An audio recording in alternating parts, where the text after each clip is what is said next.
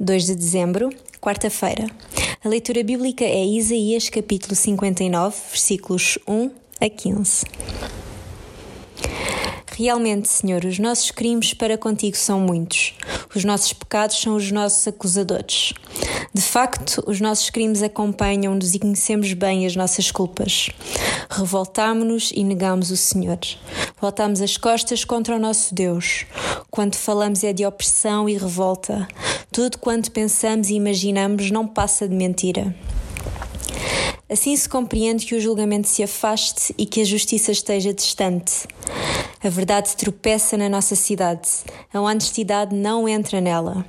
Desapareceu a lealdade do meio de nós, e quem se afasta do mal é expoliado.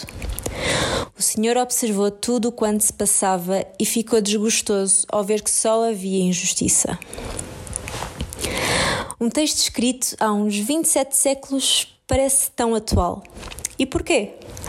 Porque o coração humano é o mesmo, carregado de mentira, ódio e corrupção.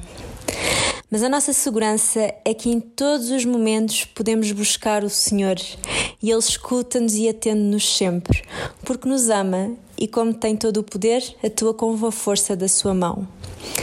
Essa é a Sua promessa e a nossa confiança nele. Compare os versículos 4 e 7 com Romanos capítulo 3, versículos 10 a 18, e que a nossa oração hoje seja: Senhor, eu sei que me atendes e socorres. Por favor, ajuda-me a desviar-me do mal e a ser-te fiel. Amém.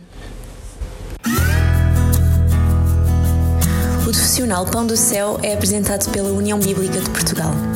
A União Bíblica é uma organização cristã internacional e interdenominacional que usa a Bíblia para inspirar crianças, adolescentes e famílias a conhecerem a Deus.